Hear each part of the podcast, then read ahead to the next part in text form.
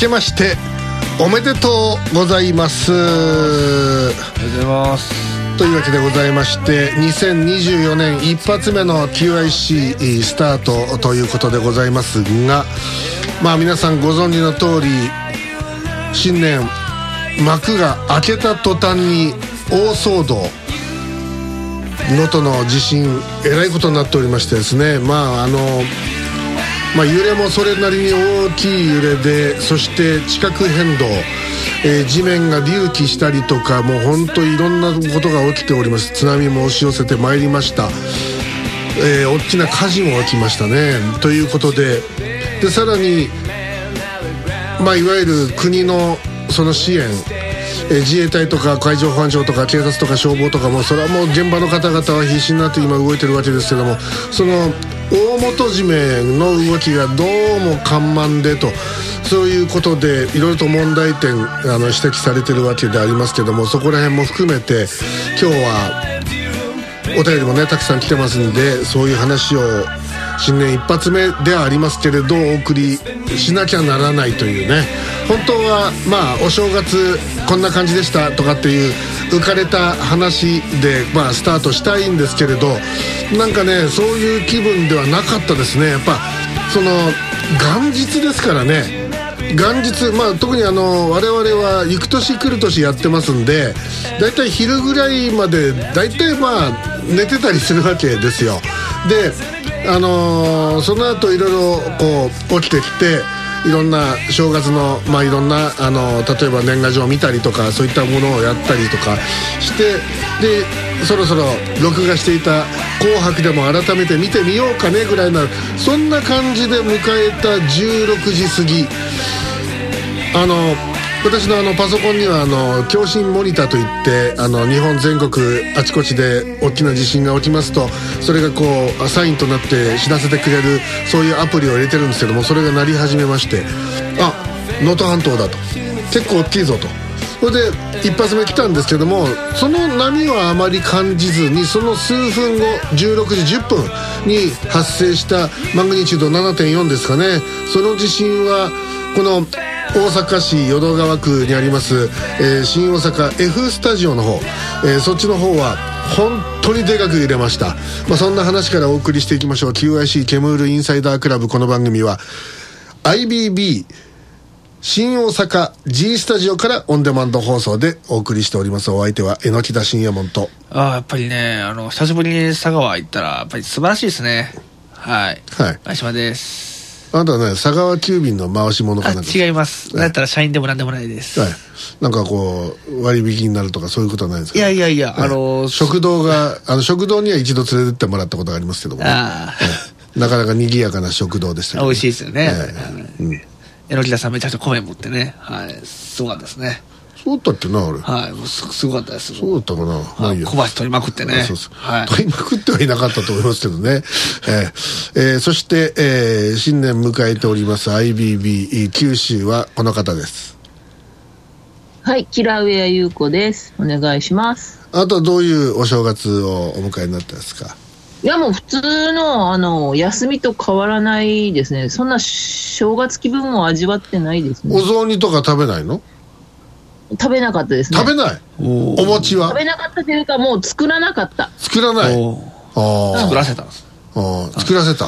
ああ道端道は行くあの誰か捕まえて「お前ちょっと私にうん雑煮は作らなんたい作らせてよほら」つって脅してそれであのし見ず知らずの人に雑煮を作らせるとで、いう。自分は食べないっていう。ああだから餅は食べてないですね、餅食べてない。じゃあおせちはどうしたんですか？おせちはおせちも作ってないから、普通にあの、かまぼことかを切ったやつとか。かまぼこ切った。あだったら俺の方がまだもうちょっとお正月気分かもしれないな。スーパー玉出で980円のおせちセットを買ったからね。フルコース作ってましたからその方がいいかもね。え、しかも、しかもそれ松田さんも同じの買ってて、二人で一個ずつ食ってたっていう。いや、本来ね、あの、おせちって保存食なんで、そんな美味しいものじゃないです、本来いやね。、美味しいとかじゃなくて、なんかこう、あの、お正月気分だから。気分。気分。あっていうことで。私はあの、お雑煮は作りましたよ。ええ。あ、ああ作ったんですか？ええ、あのー白菜とはい。大根とはい。人参とかまぼことあと鶏肉入れて、はい。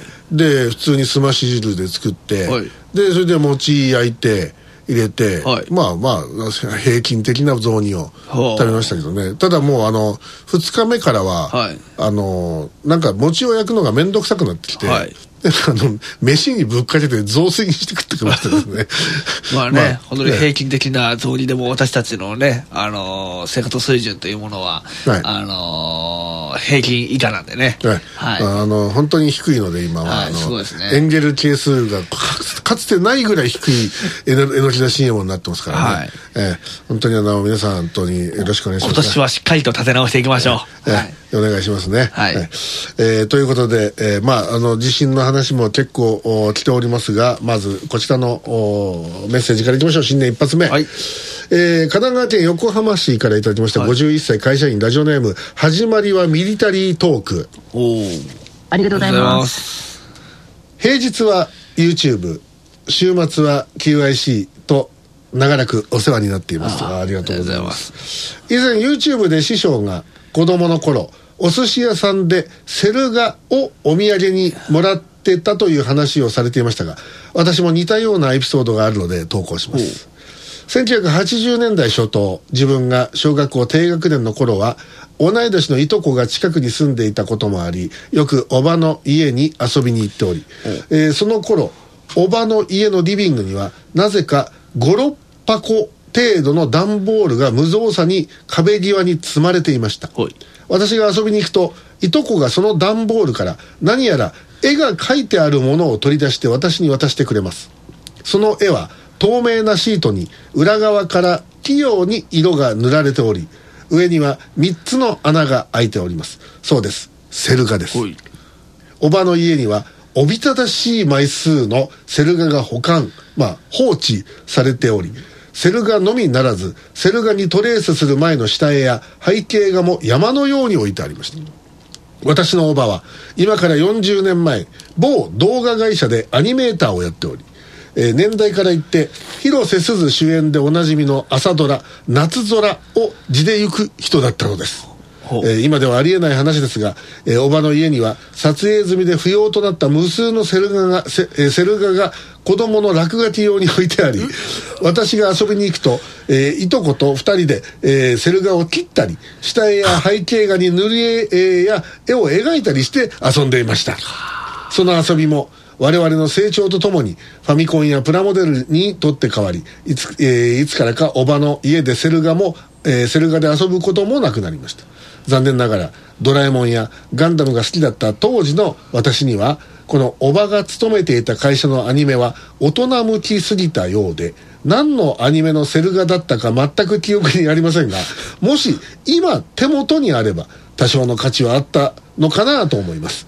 師匠の話を聞いて昔の記憶が蘇ったので何かの話のネタになれば幸いです。この件についてはもう2つほどエピソードがありますのでいつかまた投稿します。ということをいただきました。なんかあれですね、探偵ナイトスクープみたいな、なんかですね、投ええ稿ですね。えーそれじゃあそうセを探してみましょうっていう、はい。ちゃんたっていう、えーというね。いう流れでね。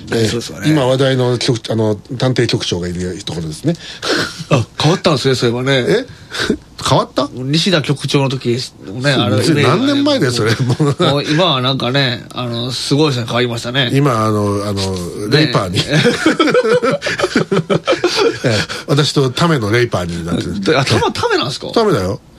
お同じ還暦だから。はええ、同学年。えおえ、ええ、浜浜ちゃんも。あ。よっぽど上の木田さんの方がダウンタウンですよね。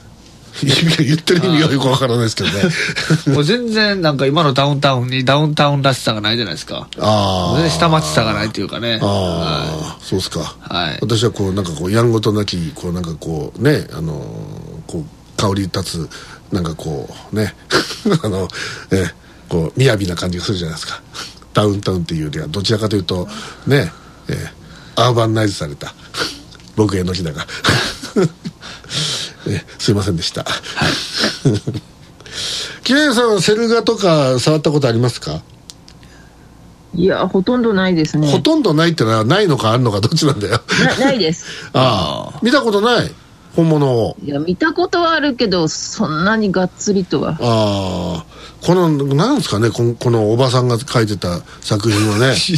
情報が少なすぎて分かんないですよね。40今から40年前ですからね、はい。だから1980年代でしょ、はい。80年代で大人大人っぽいもの、はい。大人大人向けじゃないわけよな。大人っぽいもんだよね。だからあれですかね、えーっと、どうなんですかね。いや確かに80年代に入ると、はい。大人向けが出てくるんですよ。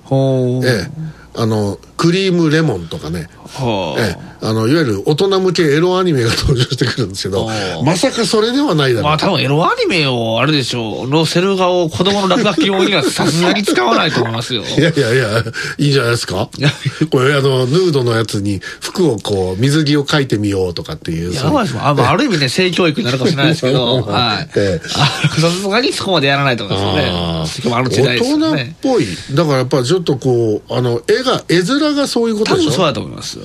だからこうあのまああの例えば SF あのロボットものみたい80な、年代ですよね。え80えでほら年代あんまメジャーじゃないはずなんだよ多分。そのガンさガンダムとかだったら見りゃわかるじゃんだって。はい。でガンダムとかイデオンとかそういう系統だったらまあわかるでしょその。おー。ええ。そうですね、ボルテス5とかそういうやつだったら。ええ分かった。マシンブラスターとかじゃないですか。ブロブロッカー軍団多分ロボットもんではないはず。あそう。だってロボットもんやったらもうそれは大人向けで言わないでしょ。ロボットものじゃなくて大人大人っぽいもの。多分なんか分かった。え？漫画水戸黄門だうん大人すぎないですか？いやいやこ子供向けだぜ漫画水戸黄門はいやいや子供言ってるじゃないですかそれあかんじゃないですかだってもう普通にあの、あの、角さんが力出す気っていう助けをすることによって変身するんだぜ。あなんか知らないけど。ええ。あの、漫画水戸黄門。なんすかねええあと少年徳川家康っていうのもあったけどね。はあ ええ。そういうのではないですかね。あとは何ですかね。トラブ。ルって多分多分なんか恋愛とかじゃないですか？恋愛ものとかあったかねその頃知らないですよ自分そんな生きてないんで。生まれてもないんで。えっ、と、平井さんは80年代で覚えてるアニメは何かありますか？覚えてるアニメ？ああ子供の頃、ちっちゃい頃に見てた。80年代でアニメってあります？あるあるのはあるんですよね。いや、80年代のアニメ。うん。あ、年そうか、キラキラキラさんが見てたアニメってあれですよね、桃太郎の海ワシとかああいうやつですよね。あいや、の、違いますけど。えー海軍、海軍省推薦の。シティーハンターとかもありますね80年代ああ、シティーハンターね。はいキャッツアイキャッツアイ。あ キャッツアイがいたね。それこの辺じゃないですか？大人っぽいっつらああ、キャッツアイ。ストップひばりくんとかああ。この辺じゃないですかあとあれですねお坊ちゃまくんは違うね。友達んこじゃないね。うんああ。とかじゃないですか？これ70年代だったらだったらね、アニメンタリー決断とかあるけどね。まさか美味しんぼじゃないですよね おいし、あ、おいしんぼ。80年代で書いてますねああ。問題はどこのあの動画の会社にいたかだよね。それがちょっと気になる。まじあのまたちょっとあの続報をちょっと待ちたいと思いますの。そうですねぜひよろしくお願いします。はいちなみに私があのー集めていたというかもらってたのはタツノコプロのものでございます。続きましてこちら。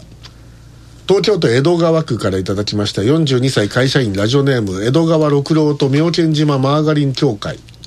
ありがとうございます。えー震災、まあ、震今回のねその、はい。震災の対応で岸田首相のダメっぷりが際立つ中、はい。本当にダメだねこの人でもねでもね怖いんですよ。あ？もうね、地元町ね、一人ね、自民党支持者なんですけどね、対応が早いとかでね、絶賛したんですよね。どこがやねんと思いながらね、めんどくさいんでね。なんかこう、あの、生きてる時間のなんかな、時の流れが違うんじゃないの？その人は。なんかあの、えーともかくダメっぷりが際立つ中、はい存在感をお増しているのが、前兵庫県、えーの明石市長の泉房穂氏です。はい。FMC では榎田市長が対談をしてますから知らない人はいないと思いますがうちの母親は知りませんでした。お なのでもっと有名になってもらいたいと考えていたら、はい。えー国民の負担を減らすほ国民負担減の、はい。えー休民その人を国民を救う、ね、休民内閣、ね寝てるわけじゃないですよ、えー休民内閣をという記事が、えー載っていました、えー泉さんどこまでやってくれますかね？期待してますがということでいただきました。これあの時事通信の記事なんですけれど、はえーまあ今積極的な発言を続けている泉房穂氏60歳、はい。まあ私とためですね。えー自民党派閥の政治資金規正法違反事件などで混乱する国政の現状について、転換が必要だと強調。国民の負担を軽減するということを旗印とする休民内閣その構想のもと新たな政治勢力を結集し、えー次期衆院選で政権交代を目指すというその考えを示しました、えー戦い続けて半世紀、えー泉房穂前明石市長に聞く喧嘩政治学というのがありますね。そして、えー岸田首相の政治運営についてはこの泉氏は、えー政治が機能していない、官僚政治であると。いうふうに批判をしておりまして税金も社会保険料も上がり国民がより苦しくなった結果経済が回らなくなる悪循環が起きていると指摘しましたで所得に占める税金と社会保険料の割合を示す国民負担率にも触れておりまして5割なのに生活が苦しいなんて政治が間違ってる以外に理由はないと断じておりますその上で次期衆院選について消費税の軽減税率を5年間の期間限定で0%に引き下げる、医療教育費を無償にする、その2つを柱とする休民内閣構想を掲げておりまして与野党双方から賛同者を募る方針を表明。泉氏ら国民の味方と自民党など国民負担増をし、えー続ける古い、えー方々の一騎打ちの構造を作り出すというふうに主張しました、えーただ、まあ、ご自身が出馬する可能性に関しては私は役者ではなくシナリオライターだ、えーであると脚本を書きキャスティングをしたいということで否定したということだそうですやっぱりすごいですね。まあでもなんかね、まあ若干、あの、まあ多分も、もしかしたら後で話出るかもしれないですけど、はい。ちょっと今回のね、うん。その、震災の、はい。あれで、あの、ツイッターとか見てるとね、はい。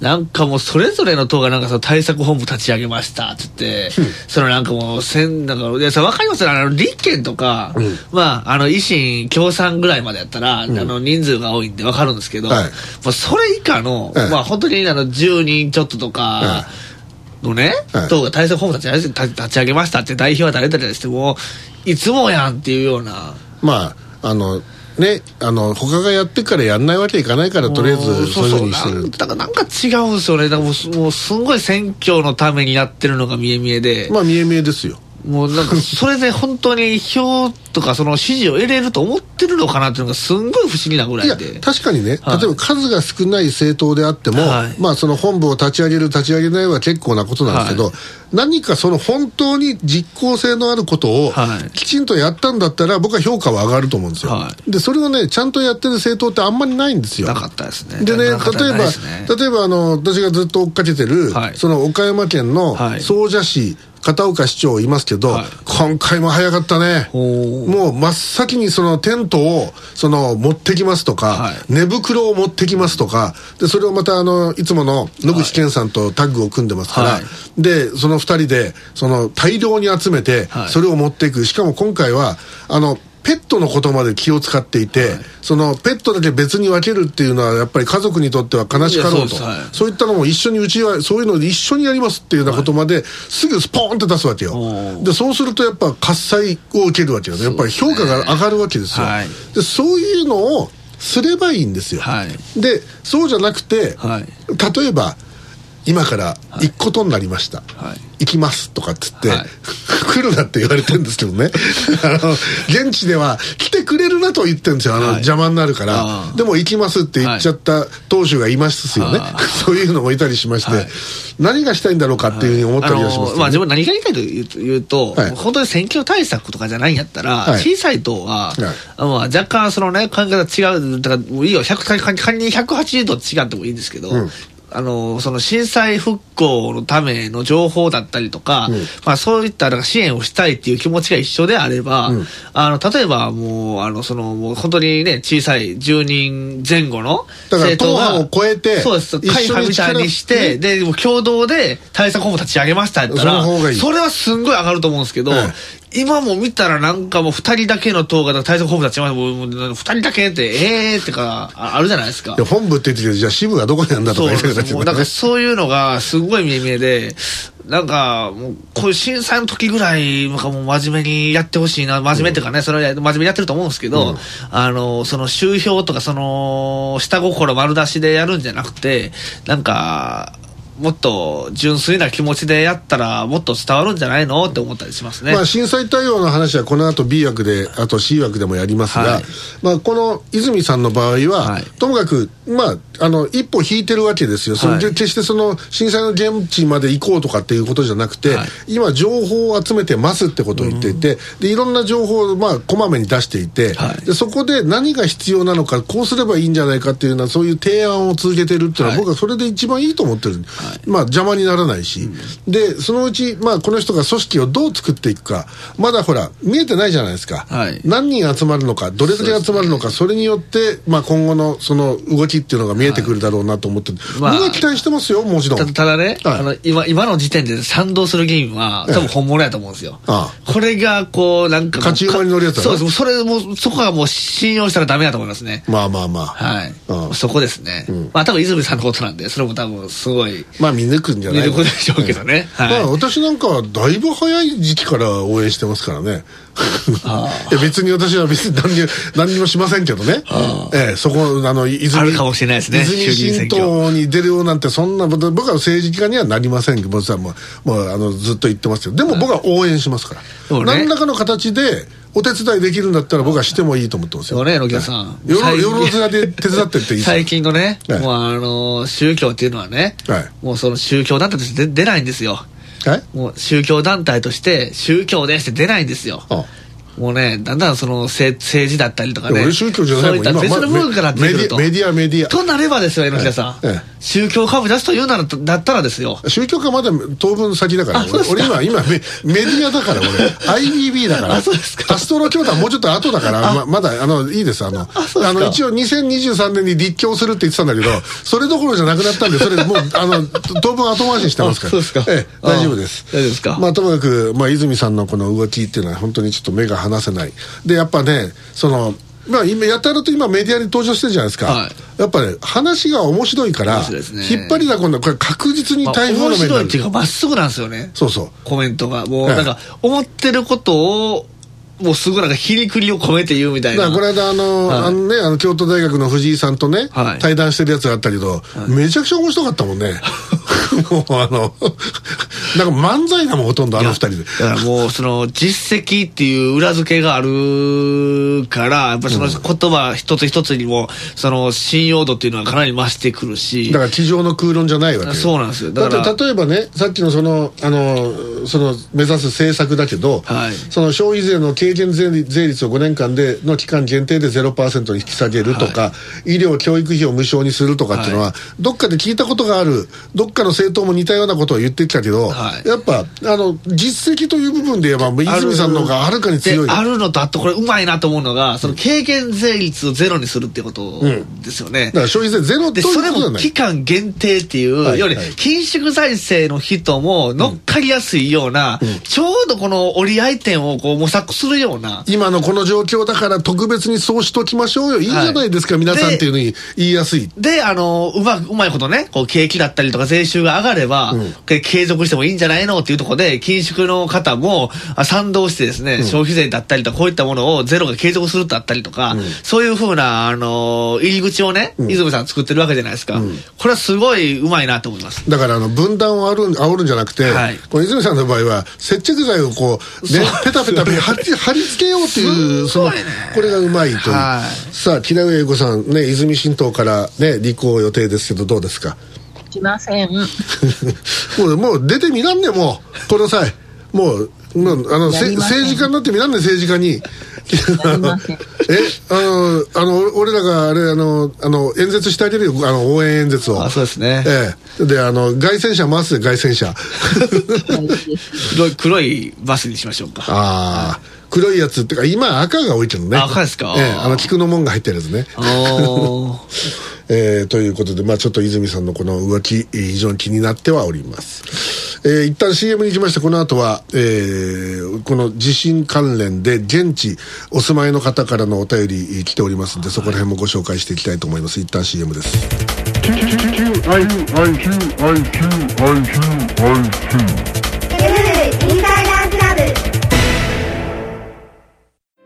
引き続き FMC が過去に制作した低俗番組を探しております。対象番組には肉体の一部分または性感染症に関するマイクネームをつけた人物が多数出演しています。未処置のままお聞きになりますと人物由来の毒気が漏れ出し重大な精神障害に至る恐れがあります。FMC の放送をお聞きになる前に番組のご確認をお願いいたします。引きこもりの方などのお住まいでは、確認が困難な場合もございます。ご親戚、ご近所の皆様からの情報もお待ちしております。また、パソコンや携帯端末、今では使用されていないハードディスク、その他の記録媒体からも見つかっております。安全のため、今一度番組タイトルをお確かめくださいますよう、お願いいたします。重ねてご迷惑をおかけいたしますが、お心当たりのあるお客様は、FMC コンビナートまでご連絡をお願い申し上げます。